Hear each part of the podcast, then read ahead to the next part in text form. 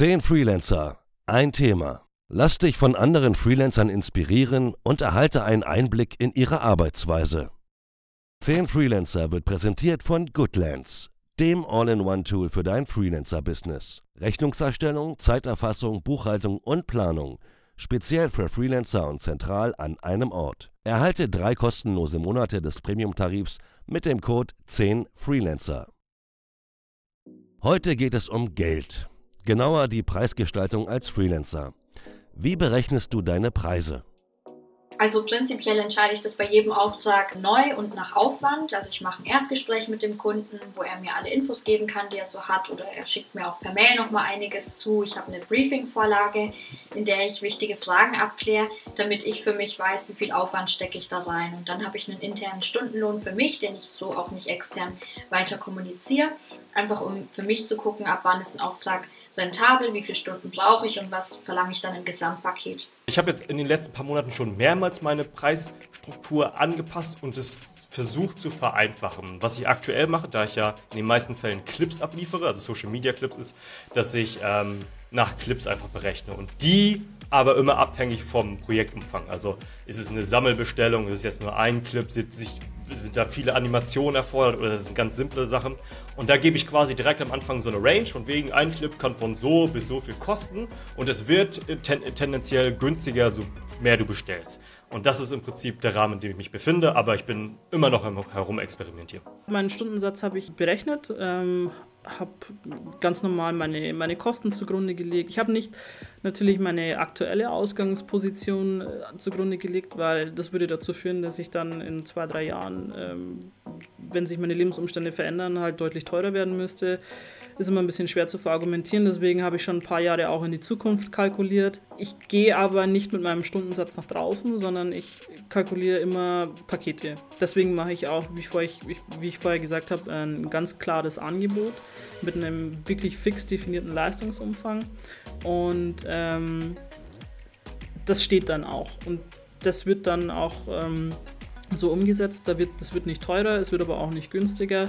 Und ich kalkuliere aber, wie gesagt, nur diesen Paketpreis für den Kunden. Intern rechne ich mir aus, natürlich, wie lange brauche ich, ja, wie viel ist das dann ähm, für, das, für das Projekt, äh, Posten A oder äh, Position A, Position B, Position C, wie lange brauche ich und dann wird das zusammengerechnet und dann gibt es ein Fixpreisangebot. Ich äh, mache meine Preise äh, mit dem Blick auf die Kundenbeziehung ähm, so dass ich auch manchmal schaue, okay, also da ist eine langfristige Zusammenarbeit drin, dann gehe ich vielleicht ein bisschen runter und gehe in ein Retainer-Modell.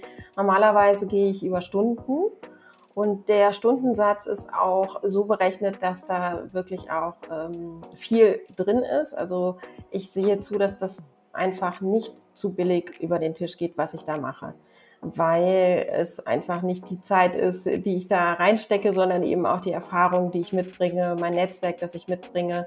Und da bin ich eben inzwischen auch sehr selbstbewusst, so einen Stundensatz dann zu ähm, fordern oder, oder anzusetzen. Und das wird auch meistens angenommen.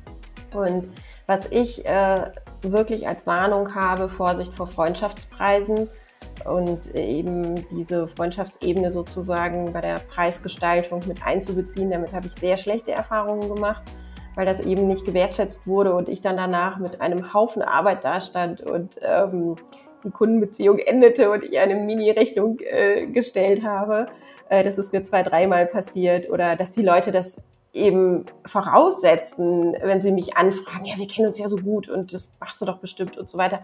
Das mache ich nicht mehr. Also nicht zu günstig reingehen und wirklich einen gesunden, ähm, ja, ein gesundes Selbstbewusstsein zu haben. Äh, ich liebe den Podcast Nix für Umme. Das ist auch ein Tipp, den ich äh, weitergeben kann. Und da ist wirklich äh, auch drin, so geh dahin, wo dein Wert geschätzt wird. Also äh, ne, Wertschätzung kommt über wo dein Wert geschätzt wird. Und das ist absolute Leitlinie von mir. Inzwischen habe ich mich dahin, dahingehend entwickelt, dass ich weg vom Stundensatz gegangen bin zu einem Tagessatz, ähm, weil ich einfach gemerkt habe, durch Stundensatz habe ich sehr viel mehr Pressure, was ähm, Deliveries angeht. Und allgemein kam es oft vor, dass dann Kunden mich für drei Stunden gebucht haben und dann habe ich aber den ganzen Tag eigentlich dafür geblockt. Deswegen kann mich jetzt eigentlich Kunden nur noch für halbe und ganze Tage blocken Ähm, dadurch habe ich meine Sicherheit, dass ich eigentlich auch irgendwo Geld mache. Das wird dann auch im Vornherein ausgemacht. Also es ist schon eher geht es in Retainer-Verträge rein. Ähm, und gleichzeitig hat der Kunde Sicherheit, ah, an diesem Tag ist er komplett für mich da. Ähm, und mein Tagessatz hat sich dann, ich habe den erstmal berechnet, wo ich angefangen habe. Ähm, und der ist halt jetzt eigentlich stetig geschieden, damit, weil ich einfach besser geworden bin, mehr Value bringe.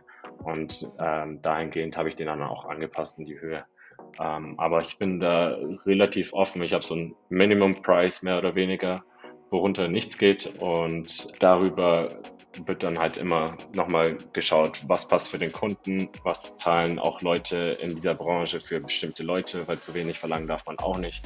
Ähm, und genau, das hat sich dann so weit entwickelt, dass ich jetzt eigentlich so einen relativ festen Tagessatz habe, der leicht flexibel ist. Kommt immer auf den Kunden drauf an. Ich habe tatsächlich keine wirkliche ähm, betriebswirtschaftliche Kalkulation durchgeführt. Ich orientiere mich preistechnisch in der Regel oftmals an der Größe des Unternehmens für das ich arbeite und dem möglichen Return on Invest, den der Kunde durch meine Leistung hat bzw. haben könnte. Ähm, nennt sich ja auch immer so schön Value-Based Pricing. Ähm, bei gewissen Maßnahmen, wie zum Beispiel in einer SEO-Konzeption mit, mit Keyword-Mapping oder einer Off-Page-Strategie, kann ich da gut Pauschalpreise für ansetzen. Und bei monatlichen Betreuungen, äh, da wird in der Regel ein Stundenkontingent festgelegt und das wird dann mit einem gewissen ähm, Stundensatz durchgeführt. Der liegt dann je nach Unternehmensgröße zwischen 85 und 120 Euro die Stunde. Ich habe einen Stundensatz, dann ähm, schätze ich eben meinen Aufwand ab für das Projekt, weil bei mir gerade in der Google Ads Betreuung und Analytics Betreuung sind es ja meistens wiederkehrende Aufträge. Das ist kein Projekt, was irgendwann aufhört, sondern das sind immer Betreuungsjobs, äh, Betreuungsprojekte. Und äh, da habe ich gedacht, das Beste sowohl für den Kunden, also ich denke auch immer sehr kundenorientiert, ähm, dass die sich auch dabei wohlfühlen. Da habe ich gesagt, dass das Transparenteste ist, wenn ich Kosten, also eine Aufwandsabschätzung mache dahinter einen Stundensatz schreibe und äh, das dann monatlich abrechne und auch reporten kann tatsächlich. Und das ist aktuell auch bis heute so geblieben, dass ich äh, Kontingente habe und die Kontingente sind mit Stundensätze verbunden. Zur Berechnung der Preise kann ich sagen, das ist immer relativ individuell wieder zu betrachten. Kommt nämlich jetzt einerseits darauf an, ob es sich um mich als Freiberufler handelt oder um das Frame-Kollektiv als Unternehmen. Bei den Tagessätzen richte ich mich natürlich einerseits danach, was die gängigen Tagespreise innerhalb der Branche sind. Beim Film gibt es da aber oft das Problem, dass mittlerweile relativ starkes Preisdumping betrieben wird. Bedeutet, dass es vor allem viele unerfahrene ähm, Unternehmensinhaber oder Freelancer gibt, diese, die sich noch nicht mit der Preisgestaltung auskennen oder probieren, erste Referenzen zu sammeln, dadurch, dass sie halt ihre eigenen Preise sehr, sehr stark drücken oder eigenes Equipment nicht berechnen ähm, oder auch gar nicht bedenken, dass es natürlich dann auch einen Verschleiß hat, wenn es irgendwo eingesetzt wird und dementsprechend halt die AuftraggeberInnen an bestimmte Preise gewöhnt werden, mit denen man halt mittel- bis äh, langfristig nicht überleben kann. Das heißt, man ist auch immer gezwungen, sich selber wieder äh, ins Bewusstsein zu rufen, dass man nicht jeden Auftrag annehmen sollte, sondern halt sich Stück für Stück auf eine eigene Preisrange einlässt, die abhängig davon ist, was gefordert wird, weil nicht jedes Projekt ist deckungsgleich, sondern unterschiedliche ähm, Schwierigkeitsgrade existieren da natürlich auch. Man dementsprechend darauf basierend äh, äh, dafür sorgt, dass man innerhalb dieser Range bleibt. Am Anfang meiner Selbstständigkeit habe ich mit den typischen Stundenpreisen gearbeitet, weil man das ja so macht und weil man auch nicht so viel Ahnung hat. Nun ist es so, dass ich Pakete anbiete. Die sind individuell zugeschnitten auf die entsprechenden Kunden und da vereine, mache ich so eine Mischkalkulation aus, ich weiß, was meine Arbeit wert ist, was das Ergebnis ist und was mein Stundensatz ist und das vermische ich und daraus kommt dann ein, ein Preis raus.